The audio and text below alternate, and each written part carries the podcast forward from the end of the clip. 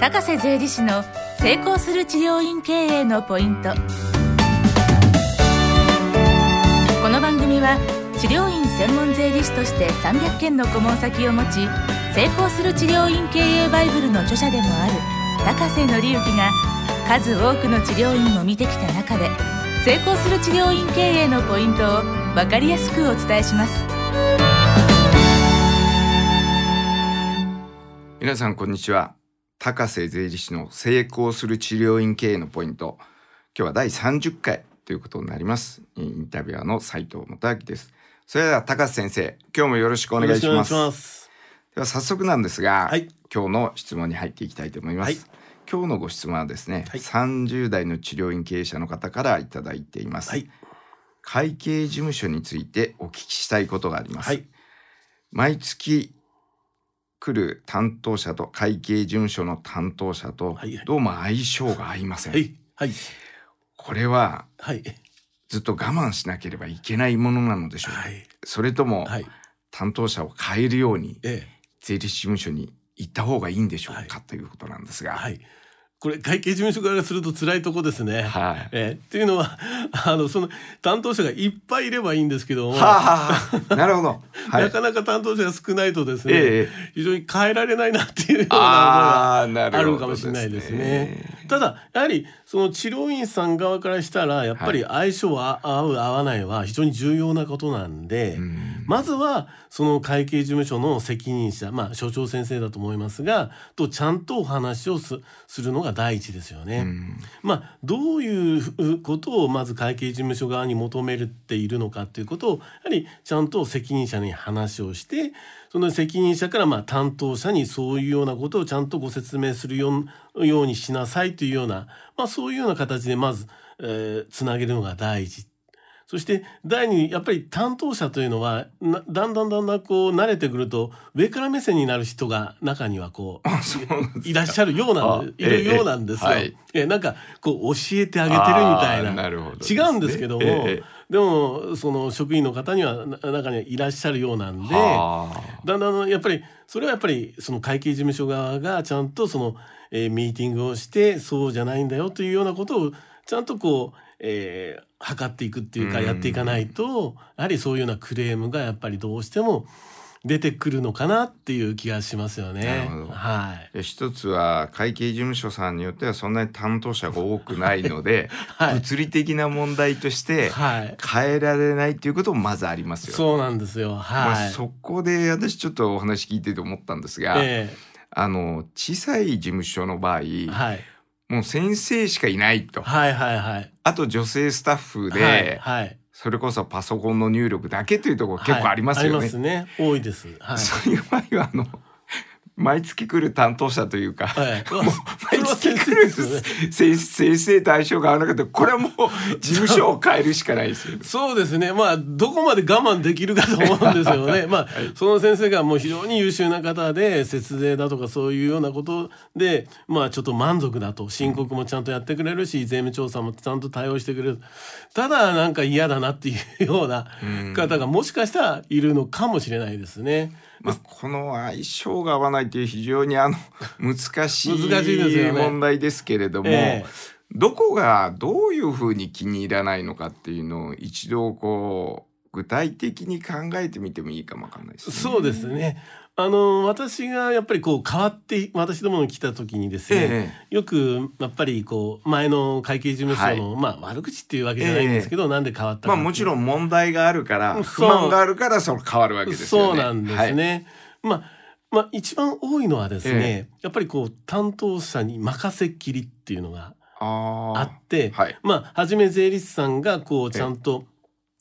挨拶には来るんだけども、ええ、まあ初めその税理士さんとこうこう意気投合して、え、こうお願いをするんだけども、こう担当者に任せたらもうそれっきり来ないとかですね。あもう全く。全く。はいはい。まあそういうケースもやっぱりあったりするみたいなんですね。そのあたりは例えば高橋先生の場合はどういうふうにしてらっしゃるんですか？そうですね。初めはやっぱり、えー、私がお邪魔したりとかして、はい、やはり私が中心になってこう行って、補助的にこう担当者が行くというのが今体制ではあるんですが、はい、やっぱり私どもの方もやっぱり徐々に忙しくなってくるとですね、はい、私一人でなかなか行けないケースがあって、えーね。はい、こう担当者に任せてしまうケースもあったりするんですよ。はい。だその時にあそうだああいうのを思い出してたまに一緒に行ったりとかなるほどですね、えー、でも報告は必ず、まあ、毎毎日受けてるんで、はい、えー、どういうところに注意しなきゃいけないかっていう自分でも把握はしてるんですが、はあはあ、なかなかそれをお客様に伝えるっていうのがなかなか難しくて。ああなるほどですね、えー、その辺がやっぱりこう会計事務所側のあれとお客様のちょっと考えと違ってきてだんだんとこう離れていくっていうのもあったりするかもしれないですね。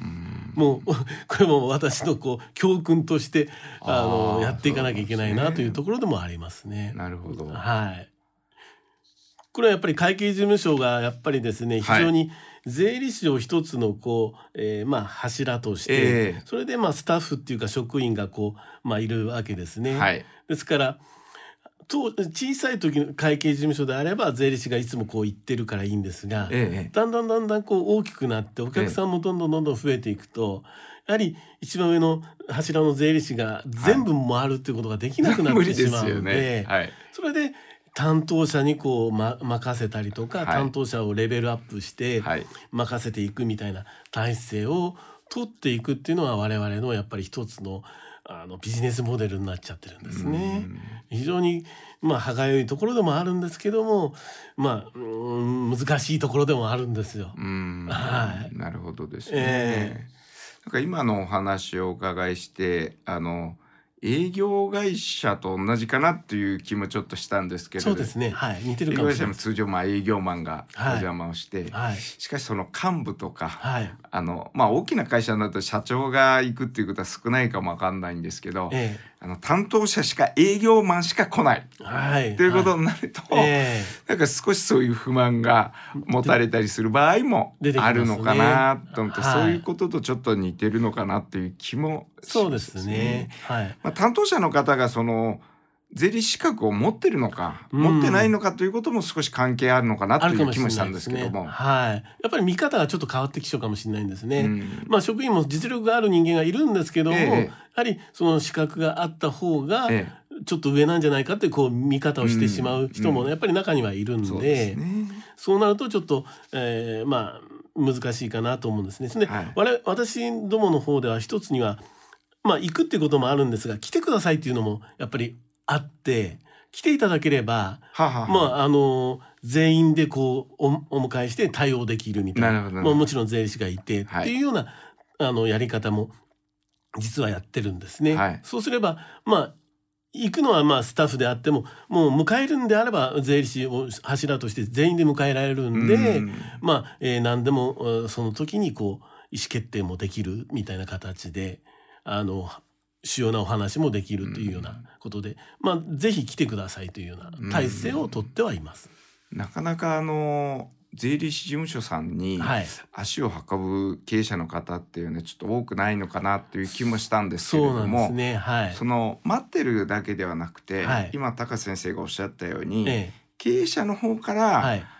まあ、歩み寄るというか、はいはい、積極的にコミュニケーションを取るようにっていうのも大事かもわからないですね。はい、そうですね。あの私どもの方では、まあ、私どもの料金表の方で、はい、例えば毎月行くと月いくらとか、はい、3か月に1回行くといくらとか、えーはい、まあ、そういうような、えー、料金設定をしてるんですけども、はい、例えばもう来ていただく分であれば月 2, 2回でも3回でも来ていただくんであれば、えー、全然無料ですよみたいな、はい、まあ、そういうような体制をと、まあ、料金体制は取ってはいるんですね。まあ、そういうことによってなるべく来ていただければまああのそんな人材がこういっぱい必要ないですし、えー、まあそれにスタッフのこのレベルをどんどんどんどん上げなきゃいけないとかスタッフの相性が悪いとかそういうのもこう、えー、大丈夫になるんじゃないかなっていうそういうふうに思いはあるんですが。なるほどですね。はい、高橋先生おっしゃるようにあの同行していかれる場合もあると思うんですけど、えー、正直これ所長先生お一人なので、はい、担当者が多くなればなるほど、なかなか物理的に難しい面もありますよね。はい。まあ、ですけれども事務所に来ていただくのであれば、はい。これはそんなにもうね時間取られませんから、ね、あの所長先生と担当者と2人で一緒に話を聞くっていうこともできますし、そうするとまあ治療院オーナーの方と、ええ、まあ、3社で情報共有もできますし、うん、まあ、所長先生も担当者との